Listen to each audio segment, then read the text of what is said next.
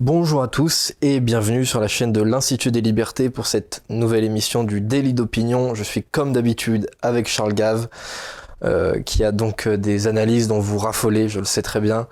Euh, tout d'abord, je voudrais faire une introduction pour dire que l'Institut des Libertés est sur Instagram. Donc il y a un compte Instagram de l'Institut des Libertés qui s'appelle Institut des libertés. Donc voilà, c'est pas trop, euh, c'est pas trop compliqué. Euh, donc voilà, il faut que vous soyez massivement dessus. Comme ça, on partagera euh, les nouvelles vidéos dessus. Si jamais vous, si jamais vous recevez pas les, notifications de YouTube quand on sort des, vidéos, bah, comme ça vous les verrez sur nos stories Instagram. Donc voilà, tout d'abord en propos introductifs. Ensuite, on devient technologiquement compétent. C'est ça. Ce qui est incroyable. On arrive dans le 21e siècle. 22e ou 23e, on est en avance, pas vraiment. Alors, euh, premier, premier sujet, euh, j'ai choisi le sujet le plus chiant, comme ça on fait le reste on va après. progresser. C'est ça. De moins en moins ennuyeux. ouais, enfin encore que. Mais euh, donc le premier sujet, c'est le débat des républicains. Alors moi, avec mon jeune âge, j'ai pu me l'infliger, je peux me faire cette, cette douleur. vous, j'espère que vous êtes resté tranquille avec la télé éteinte. Est-ce que vous avez regardé ce débat? Ben, si vous voulez, j'avais le choix, euh, oui, soit regarder des, des replays de rugby, regarder le. Il y avait des matchs intéressants avec euh, la Nouvelle-Zélande, le Pays de Galles, enfin il y avait des matchs intéressants. Et puis il y avait le débat. Et donc je dois avouer à ma grande honte que j'ai regardé le rugby. Quoi. C'était, euh, non, c'est mieux. C'est, mieux pour la santé mentale. C'est mieux pour la santé mentale. Puis on voit des gens, on, on, voit des vrais gens sur le terrain, des types qui prennent des risques, qui prennent des claques. C'est ça. Qui sont courageux. Tandis que là, euh, D'après ce qu'on m'a dit, c'était quand même euh, celui qui courait le plus vite derrière euh, Zemmour. Quoi. C'était... Ouais. C'est un peu ça. Il y avait donc les cinq candidats. Euh... Il que quatre là, non Parce qu'il y en a qui n'ont pas réussi à avoir ses, parrainages. Euh, non, il n'y avait, pas. Il n'y avait pas Denis Père, qui était le sixième. Parce que sinon, il y avait Éric Ciotti, Philippe Juvin, comment s'appelle-t-il Michel Barnier, Valérie Pécresse et Xavier Bertrand. C'est admirable de s'en souvenir. Il est bien ce garçon. Ouais. C'est mémoire immédiate. Médaille. Mais Le type qui se euh, souvient du nom des Républicains, c'est quand même étonnant. Quoi. Oui, je sais. Bah, surtout que là, on était dans je une. Je interroger sur les ministres de Macron. Alors, ils s'appellent comment? Ouais, je sais pas. Je j'en connais aucun. bon, bah, surtout qu'il y en a 43, un truc comme ça. Donc, euh, non, non, parce que moi, j'en connais pas. Enfin, si, je connais la. Attendez, le ministère de l'Intérieur, peut-être je connais, oui. Ah, le ministère de la Justice, parce que c'est à Fada, oui. Ouais. Mais euh, donc là, on, avait déjà dans un premier temps, sur la forme, j'avais l'impression d'assister à un débat, non pas entre candidats pour l'élection présidentielle, mais entre candidats euh, pour euh, le ministère du budget, ministère du travail. C'était vraiment, ça, ressemblait beaucoup plus à ça, déjà en termes de ministère des Affaires européennes. Ministre des Affaires européennes, éventuellement. On pourrait mettre, je sais pas, Bertrand au travail, Barnier aux Affaires européennes, Pécresse aux régions. Oui. Ce serait, à mon avis, serait peut-être vaguement compétent, là. Ouais, éventuellement. Et peut-être Ciotti à l'intérieur, parce que là. Oui, ou secrétaire d'État euh, à l'intérieur, éventuellement. Il ne faut, pas y aller trop fort non plus. Euh. D'accord, parce qu'il est un peu brutal, ce garçon. Mais euh, non, mais Ciotti, il est, il est, il est intéressant sur le fond, sauf que ça, ça manque vraiment d'envergure, de, ça manque de culture. On a, on a l'impression d'avoir un peu un, un Zemmour bas de gamme. C'est-à-dire que sur l'identité et l'immigration, il est, il est à peu près sur la même ligne, mais il sait pas aussi bien l'expliquer, il n'est pas aussi euh, éloquent, euh, donc c'est un peu... Sa candidature n'a pas tellement d'intérêt à côté de celle de Zemmour, d'autant plus qu'il est crédité à 3% dans les sondages, euh, Ciotti, donc c'est un, peu, dur. Mais alors je m'attendais à un débat vraiment très inintéressant. D'ailleurs, il l'était en vrai sur le fond. sauf que ce que j'ai trouvé intéressant, moi, euh, c'est que euh, il y avait un gros contraste entre certaines personnalités il y a quelques mois encore régionales, notamment Bertrand et Pécresse qui étaient en campagne et qui faisaient vraiment une fuite en avant vers le centre parce qu'ils voyaient bien que la République en marche était pas était pas au top euh, durant cette cette échéance électorale. Et là en revanche, ils voient que Zemmour leur a piqué plein d'électeurs il y a deux mois encore, ils se disent peut-être on peut encore les rattraper. Donc là ils font une fuite en avant vers la droite. Parce qu'ils savent que l'électorat centriste est déjà. Au rugby, ça s'appelle un cadrage débordement. Vous savez, vous savez, le ballon, vous faites croire au gars que vous allez partir à gauche. Ouais. Et le type il part à gauche comme ça, et hop, vous partez à droite comme une fusée. Ça s'appelle un cadrage débordement. Donc ils sont en train de faire des cadrages débordements sur Zemmour. C'est ça, sauf que c'est plus rare, euh, c'est fréquent au rugby, c'est plus rare en politique, parce que sinon on se dit, bah, je comprends pas, il, il part à gauche ou il part à droite Ok, hop, euh, Mélenchon, en fait non, Macron, en fait non, Zemmour, euh, c'est un peu, un peu complexe. Et, et, par exemple, moi, moi la, la personnalité que j'ai trouvée la plus intéressante dans le débat, en fait, c'était Routel Krief, la journaliste, parce qu'elle posait des questions qui étaient pas inintéressantes quand même.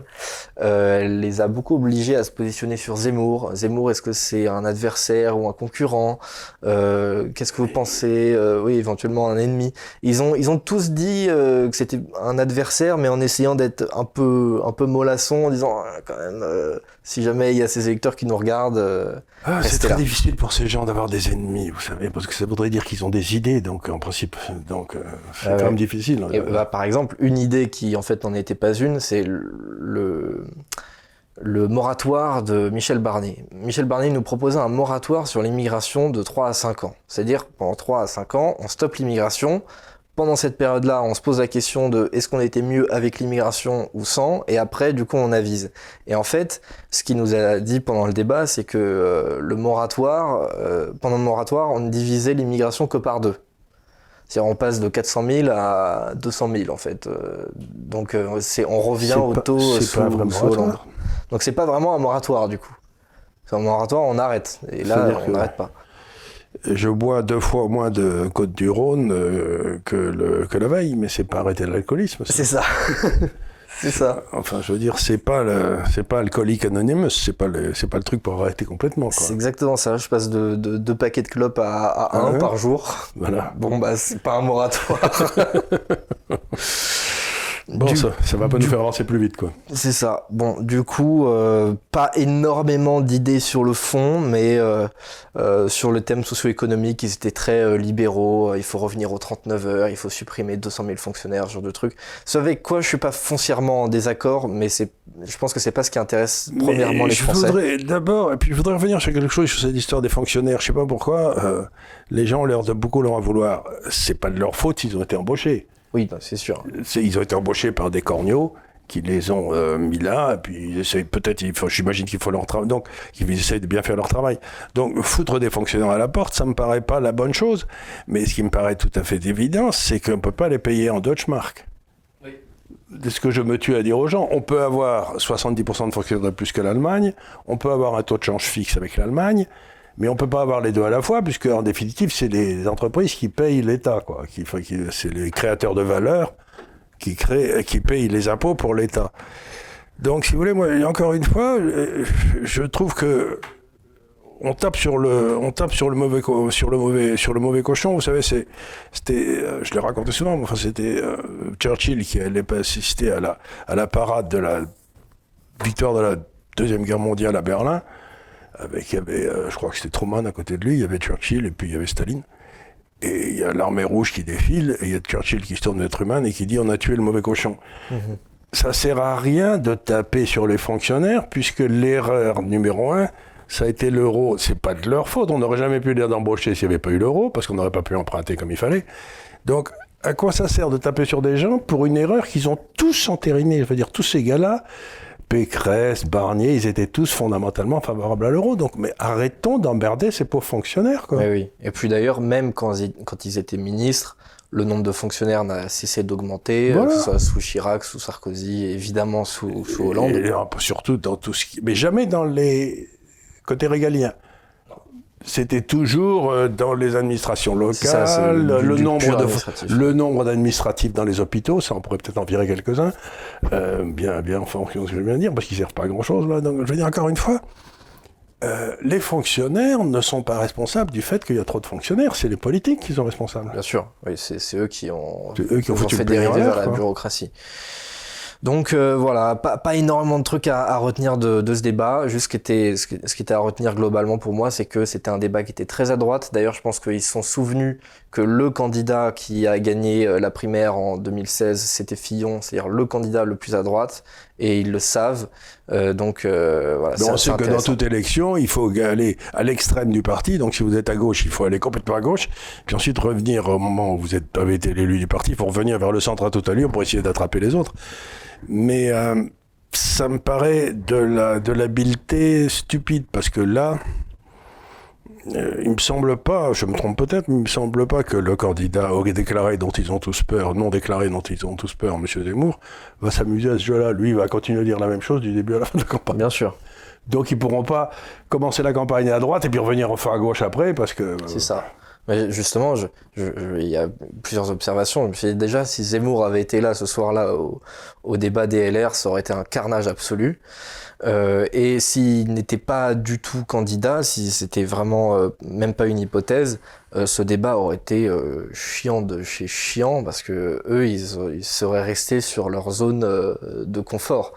Et là, c'était là, c'était pas le cas. Et donc, c'était un, un, minimum intéressant de ce côté-là, même si sur le plan des idées, c'était quand même assez limité. Avoir un, un débat d'idées au, au Parti républicain, c'est un très gros challenge. Hein. Ouais, oxymore. C'est un oxymore. Je vois pas très bien comment euh, il pourrait y arriver, parce que ça fait quoi 40 ans qu'au Parti républicain, il n'y a plus qu'une seule idée? Non. Et puis ils sont habitués à en changer tout le temps. Euh, comment on peut faire confiance à des gens comme, euh, comme Valérie Pécresse Hier encore, je, voyais un, débat sur... Euh, pas un débat, un, reportage, un documentaire sur Paris Première qui retraçait toute l'affaire Fillon, et qui, retraçait l'évolution du, mec depuis 2012.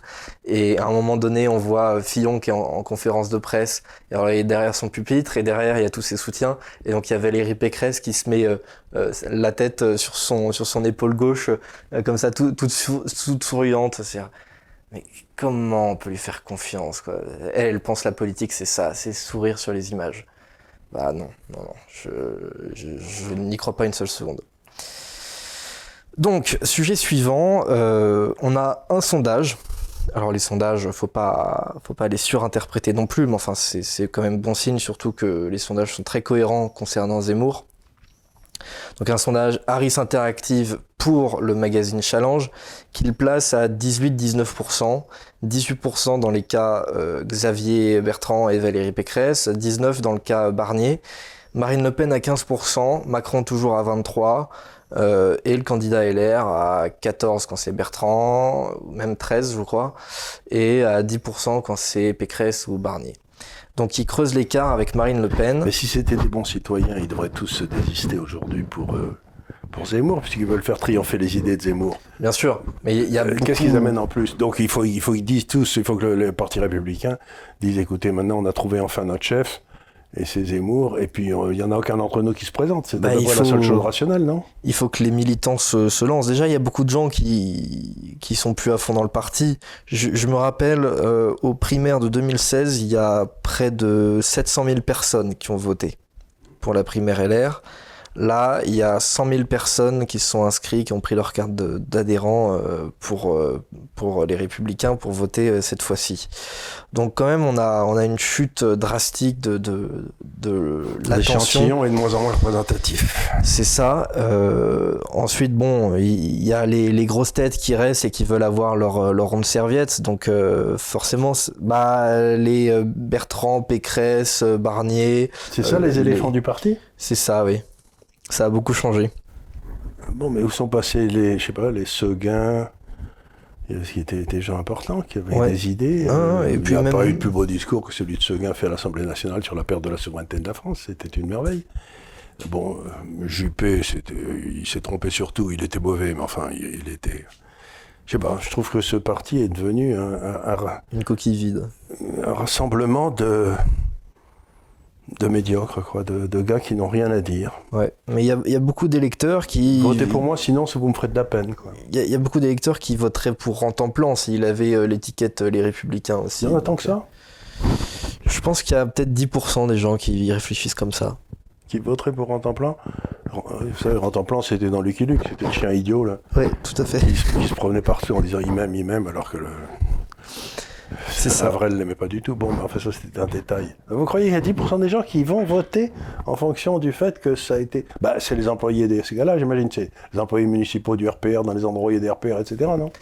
Euh, oui, après, il y a, y a, quand même. Euh, parfois, il y a un réflexe. Euh, moi, je vois un peu dans, dans une partie de la, de la, bourgeoisie du 16e, bourgeoisie parisienne, euh, qui votent traditionnellement à droite, il y en a qui restent toujours attachés à la, structure RPR, UMP, LR.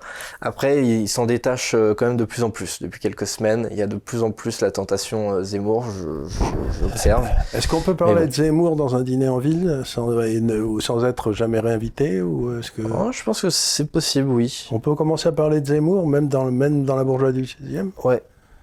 Je pense que c'est possible. et d'ailleurs, et d'ailleurs, je pense que c'est ce pourquoi les journalistes parlent beaucoup de Zemmour, en fait. Euh, je pense que le fait, pour, pour la raison pour laquelle les, beaucoup de journalistes en parlent et ne parlaient beaucoup moins avant de Marine Le Pen, c'est parce que dans leur entourage à eux, il y a des gens qui sont tentés par Zemmour, je pense. Ah. Dans, dans, dans un, dans un électorat euh, plus euh, diplômé, parisien, ils envoient, il y a des chefs d'entreprise de plus en plus qui, qui sont tentés par, euh, par ce vote-là. Euh, donc nécessairement on en parle plus. Donc je, je pense que c'est possible, oui. Moi j'arrive en tout cas. Ah bravo. Mais vous êtes jeune vous. Ouais. moi ça va, j'ai pas trop de, j'ai pas trop de complexes. Les, généralement les, les, quarantenaires ont plus de complexes parce qu'ils ont, ils ont subi beaucoup la propagande. Euh. Oui, et puis les mecs, les mecs de mon âge, ils sont plus invités nulle part parce qu'ils sont trop vieux, donc ça. C'est ça. Voilà, ça. ils ont rien à dire. Et donc, euh, ma, question par rapport au, sondage qui, met Zemmour à 18-19, c'est euh, est-ce que c'est une, est -ce c'est une bulle euh, qui pourrait éclater un jour? Est-ce que c'est un vrai phénomène de fond? Bah écoutez, je vais vous y répondre tout à fait simplement. Je réfléchissais à cette question. Je me suis dit, si Zemmour avait fait courir le bruit, qu'il allait peut-être se présenter, et, qu'il écrivait un bouquin, et qu'il avait fait, le tour de France, et qu'il était à 3% dans les sondages, on nous dirait, euh, c'est un échec total. Maintenant, il est à 19, en route vers 40, et euh, tout le monde m'explique que c'est une bulle. Euh, je vais vous expliquer. Une bulle, ça vient de la finance. Hein. Une bulle, c'est quand c'est les marchés montent. Et, les, vieux financiers comme moi définissent comme une bulle comme un marché qui monte et dans lequel vous n'êtes pas investi. Donc vous êtes très fâché, vous appelez ça une bulle, quoi. Pour expliquer que ceux qui sont dedans sont idiots. Ouais. Euh, moi, je trouve que euh, dans 50 ou 60 ans de carrière, euh, j'ai jamais vu une bulle que j'aimais pas. Sauf celle dans laquelle j'avais raté, quoi. Alors celle-là, je l'ai détestée profondément, quoi. Ouais. donc, donc, le fait que vous posiez la question me fait penser qu'il y a la quasi-totalité de la classe jacassière, comme l'appelait ce bon monsieur Barr, c'est-à-dire des journalistes, des observateurs politiques, des duhamels de ce monde, qui a complètement raté le phénomène Zemmour. Et le fait qu'il ait complètement raté le Zemmour montre qu'il ne comprend rien à la France qui était en attente depuis 20 ans. Quoi. Mhm. Donc euh, non, c'est pas une bulle, et oui, ça va continuer à monter. Quoi. c'est, mon analyse. Parce que je suis investi dedans. Très bien. Donc j'ai confiance. bah, oui, il s'était, il s'était exprimé là-dessus, euh, Zemmour, il y, a, il y, a, quelques semaines, euh, par écrit. Et il disait quelque chose de, de très intéressant, c'est que parfois les bulles montent, montent, montent, mais juste, en fait, elles n'éclatent pas. Euh, par exemple, ça peut être la réalité. C'est ça. Par exemple, Trump, c'était une bulle.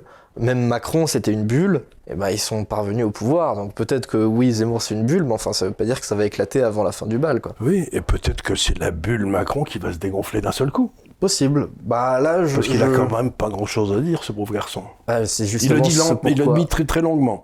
Quand il parle à la télévision, on sent que Tout à fait. il veut pas lâcher le micro. Bah, euh, c'est, le sujet suivant d'ailleurs. Ah hop, on y va. Euh, allocution de Macron. Alors, il a parlé 5 minutes du Covid et 25 minutes de son bilan euh, à la tête euh, du pays. Euh, d'ailleurs, il faudrait lui rappeler euh, quel pays c'est, parce qu'il a parlé beaucoup d'Europe et d'Afrique. Il n'a pas trop parlé de la France.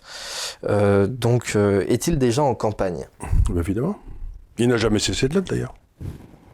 La seule chose. comment dire? De temps en temps, il y a un homme d'État qui arrive, du style Thatcher en Angleterre, ou euh, si vous voulez, qui dit euh, moi, il faut que je fasse des réformes vraiment profondes, et si vous n'êtes pas d'accord avec mes réformes, aux élections prochaines, vous me virez. Et en général, ces gars-là sont réélus. Et puis, il y a tous ceux qu'on a en, France depuis 40 ans qui expliquent que oui, oui, la France va très mal, mais on va faire des petites réformettes, et si je suis élu une deuxième fois, là, j'aurais pas besoin d'être élu, donc je ferai vraiment les réformes. Mais pourquoi voulez-vous qu'un gars qui, qui vous a menti, qui n'a pas fait ce qu'il aurait dû faire puisqu'on l'avait élu pour ça, soit meilleur dans le deuxième mandat? Ah, moi, j'y crois pas une seconde.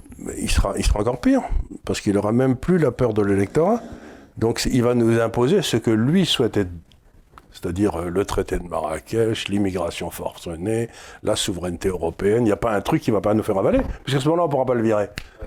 Donc, euh, moi, il me semble que non, il, il est en campagne. Et euh, tout ce qu'on peut attendre dans un deuxième mandat, c'est du Macron carré, c'est-à-dire une imbécilité encore plus foudroyante, quoi. Et une haine de la France encore plus évidente. Parce que ce type déteste son pays, ce qui est stupéfiant. Oui. Je pense que oui. Je ne sais pas s'il le déteste, mais enfin, il... je pense qu'il y, a une forme de, de, de mépris ou d'indifférence. par rapport à lui. Vous savez, lui, il est un homme très important et la France, c'est trop petit pour ce qu'il est aujourd'hui. je trouve ça absolument effrayant, le type qui dit euh, la France est un petit pays.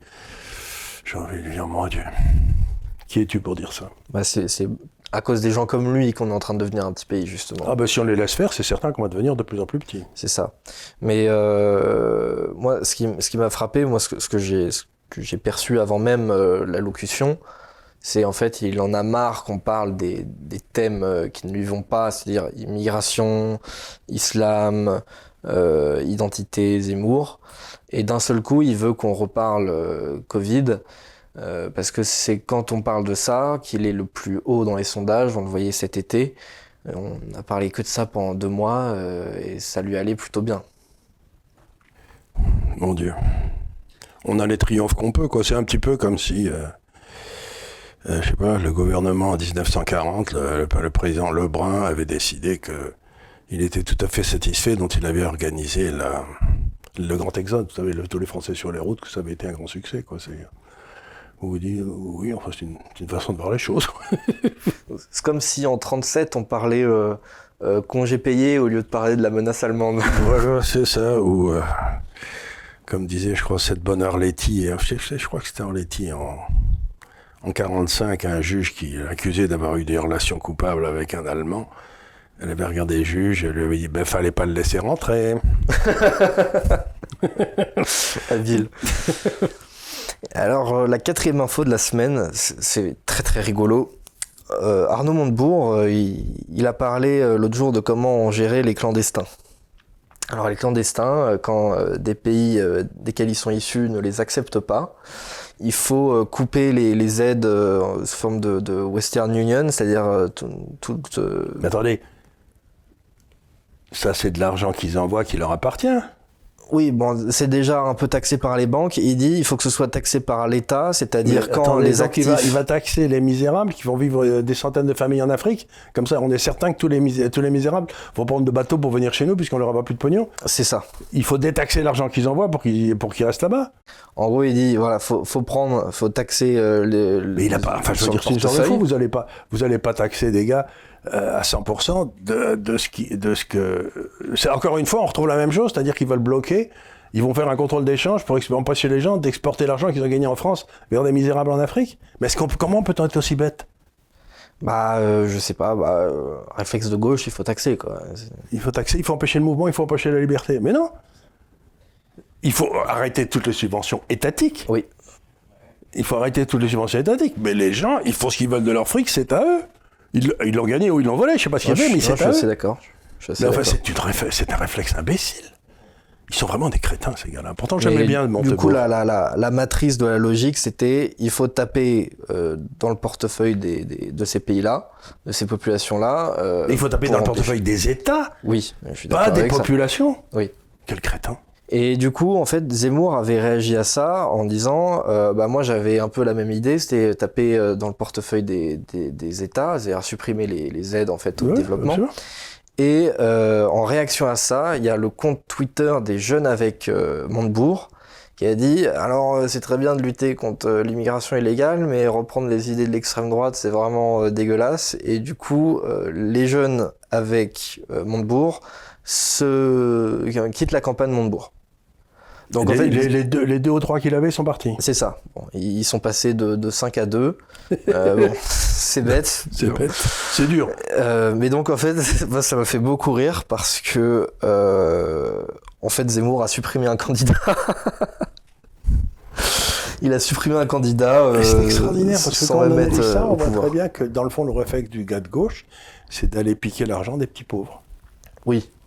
Tout de suite, la première relation, c'est on va aller piquer l'argent des pauvres. Quel que ben, soit. C'est ce que disait Mark Twain, il faut taxer les pauvres, il y en a beaucoup plus qu'il a des riches. Donc c'est beaucoup plus en prendre, mais on ne peut pas s'empêcher de penser qu'ils ont, ils ont quand même un réflexe qui de classe, là. Ouais il faut aller prendre l'argent des pauvres, quoi. Quelle, que soit la gauche, parce que effectivement, Montebourg, c'est pas le pire, c'est pas le pire gauchiste de France, mais quelle que soit la gauche, toute réponse passe par une taxation. Et, et du coup, je, je, voulais vous demander, parce que comme quand même ce, bon vieux Montebourg, il est à 2%, euh, je me disais, vu qu'il incarnait une espèce de gauche je veux dentiste. Un, un chouïa patriote, patriote on va dire économiquement, euh, est-ce qu'une gauche patriote en France est possible? Je crois qu'elle est finie. Il n'y en a plus. C'est ce que je pense aussi. Il n'y en a plus, il n'y en a plus. Autrefois, euh, autrefois il y en avait une. Bah, je vous l'ai dit souvent, euh, quand j'étais dans mon enfance, pendant mon enfance, il y avait toute une série de gens qui étaient de gauche qui étaient extraordinairement patriotes. Euh, non, il y en a. Je. Je crois. En fait, c'est fondamentalement quand vous allez dans les campagnes, quand vous allez partout, il y a des gens profondément patriotes qui votent à gauche. Par habitude familiale. Vous allez dans le sud-ouest, vous en avez tant que vous voulez de ces gens-là. Ils votent à gauche. Pardon, mais. Ils votent à gauche par habitude familiale et ils sont patriotes parce qu'ils sont patriotes. Donc ça, c'est probablement des gens que de Zemmour peut décrocher de la gauche. Possible, oui. Mais euh, il n'y a plus de dirigeants de gauche qui soient patriotes. Je ne crois pas. Et c'est plus possible d'en de, revoir un? Mais regardez, quand il y en a un, Chevènement, bon, il avait fait 4 ou 5% des voix. C'était pas le pire. Ouais. Aujourd'hui, Montebourg est à 2%. Et je vois pas un seul des dirigeants de gauche aujourd'hui, ou du centre-gauche, qui, puisse parler à un paysan gascon, vous voyez ce que je veux dire euh, Qui puisse. Euh, oui, je vois très bien. il, pour lui, euh, c'est un dinosaure. Enfin, il ne sait même pas que ça existe, il n'en a jamais vu. Et je ne les vois pas dans les matchs de rugby non plus, et je les vois pas. Euh, parce que la base du patriotisme, c'est quand même le patriotisme local. Euh, si vous êtes Biarro, vous détestez les gens de Bayonne, et vous savez pourquoi vous les détestez, parce que c'est parce qu'ils sont juste à côté, vous savez que c'est des mecs pas bien, parce qu'ils sont juste à côté, donc vous les voyez tous les jours. Et à partir de là, vous bâtissez un bon patriotisme national, vous voyez ce que je veux dire? Eh ben, Ça me paraît une excellente formule. Commencer par aimer son village, puis on aime euh, sa région, puis ensuite on... Et là, il n'y a plus personne qui aime son village, plus personne qui aime sa région, sauf euh, dans les coins qui sont jamais représentés au Parlement. Quoi. Donc non, il n'y a plus... Aujourd'hui, le grand... C'est ce que j'ai dit, là. La gauche a trahi le peuple et la droite a trahi la nation. Alors on est mal barré. Hein. C'est clair. Euh, Ensuite, dernier, dernière actualité. Euh, il y a une déclaration d'Hollande qui est, ressortie euh, hier. Qui c'est? Qui c'est ça, Hollande, déjà? Vous n'allez pas me croire, mais il a été chef de l'État il y a quelques années. Ah et en plus d'une autre. Ah, il était chef de l'État français, ah oui, c'est intéressant ça. Ça, m'avait échappé. Euh, c'était un chef, c'était pas un chef et il n'y avait pas d'État, comme aurait dit De Gaulle. Mais... C'est ça. alors, qu'est-ce qu'il a dit, Stjorn? Alors, il s'est exprimé euh, dans le cadre du procès euh, de Salah Abdeslam. Ah oui. Euh, Bataclan, tout ça. Saloperie. donc, il, il, a dit qu'au sommet de l'État, on était conscient qu'il pouvait y avoir des terroristes dans les flux de migrants qui sont arrivés dans les années 2015, etc. Mais ils venaient tous de Belgique? Oui. Donc, si vous voulez, c'était pas des migrants, c'était les gens du pays d'à côté. Oui, bah forcément avec Schengen. Est-ce qu'il est en train de dire que les gars qui étaient en Belgique, c'était pas des Belges? Euh, Oui, quelque part, oui. Et qu'en plus dedans, il pouvait y avoir du coup des terroristes.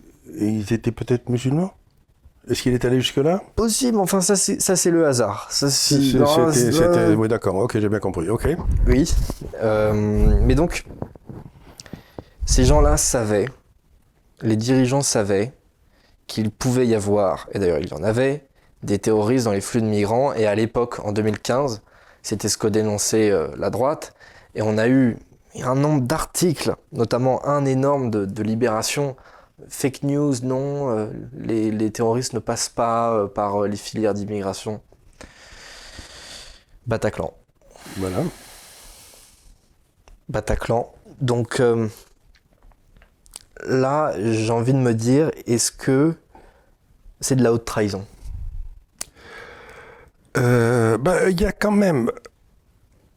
Écoutez, je vais vous répondre, je vais essayer d'être. Parce que la haute trahison, c'est un crime, euh, en principe, euh, qui était autrefois passible de la peine de mort, si vous voulez. Un dirigeant qui était capable de faire. Et j'essaye de réfléchir calmement. Ce qu'un certain nombre de politiciens français ont fait dans le domaine de l'immigration, de la vente d'affaires à des groupes étrangers, de la destruction du droit français, euh, si c'est pas de la haute trahison, ça, y ressemble beaucoup quand même. Donc ce que je veux dire, c'est que euh, euh, à l'aune de la façon dont on aurait jugé les, dirigeants il y a un siècle ou, ou, 50 ans, il y a beaucoup de nos dirigeants qui devraient être jugés pour haute trahison, oui.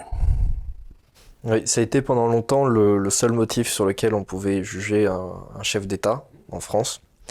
C'était haute trahison, euh, c'est-à-dire euh, le, principal fait constitutif de, de haute trahison, c'était intelligence avec l'ennemi.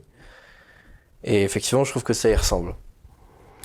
Et ce qui est embêtant, c'est qu'il n'y a pas d'ennemi, puisqu'on n'a pas désigné l'ennemi. Mais il y a, il y a une atteinte aux intérêts supérieurs de la France, quoi. C'est-à-dire. Euh, oui. Après, le suprême de la France. Euh, c'est sous Hollande que techniquement on a déclaré la guerre à, l'État islamique, et donc on peut les considérer comme euh, l'ennemi. Et là, j'ai l'impression que Hollande, en connaissance de cause, a laissé les soldats ennemis arriver sur le territoire français. Pour éclater que dit des gens qui étaient d'habitude bien informés, c'est qu'il y avait des relations constantes entre les services secrets français, belges, etc. Et que dès qu'il y avait des voitures qui partaient de Belgique pour venir en France, euh, les, euh, les services secrets belges prévenaient les services secrets français que la voiture immatriculée tentant s'il y avait des mecs un peu douteux, etc. Donc, donc ils, ont, ils ont sans doute été prévenus et on n'a strictement rien fait. Euh, la même chose aussi probablement pour euh, Charlie Hebdo. Donc, euh, pour répondre à votre question, oui, je, je, crois que si la France renaît de ces cendres dans lesquelles ces gens-là nous ont mis, il faudra peut-être faire quelques procès. Très bien. Pas de vengeance, mais, mais de connaissance. La justice la justice passe. Tout à fait. On va terminer cette émission là-dessus. Il faut faire justice euh, envers ceux qui nous ont euh, dirigés d'une manière euh, qui non seulement était indigne, mais dangereuse, et qui constitue, selon nous, une forme de trahison. Je vous remercie d'avoir assisté à cette émission en entier. Euh, je vous rappelle donc, on est sur Instagram, donc allez vous abonner hein, pour pas oublier. On va mettre, euh, je pense, le lien dans la description de la vidéo. N'oubliez pas de mettre un pouce bleu, de commenter la vidéo, dire ce que vous avez aimé ou ce que vous avez pas aimé, même si on supprimera le commentaire parce que c'est le, seul domaine dans lequel on est stalinien. Euh, Abonnez-vous à la chaîne et je vous dis à très bientôt pour de nouvelles vidéos. Je vais arriver aussi avec euh, d'autres vidéos, notamment euh, la semaine prochaine, j'ai un tournage qui est prévu avec Laurent Oberton. Ça. va être sympa, je pense. Oui, c'est un bon sujet, ça. Donc, euh, je vous dis à la semaine prochaine pour un nouveau délit d'opinion et également pour d'autres vidéos. À très bientôt. Merci beaucoup.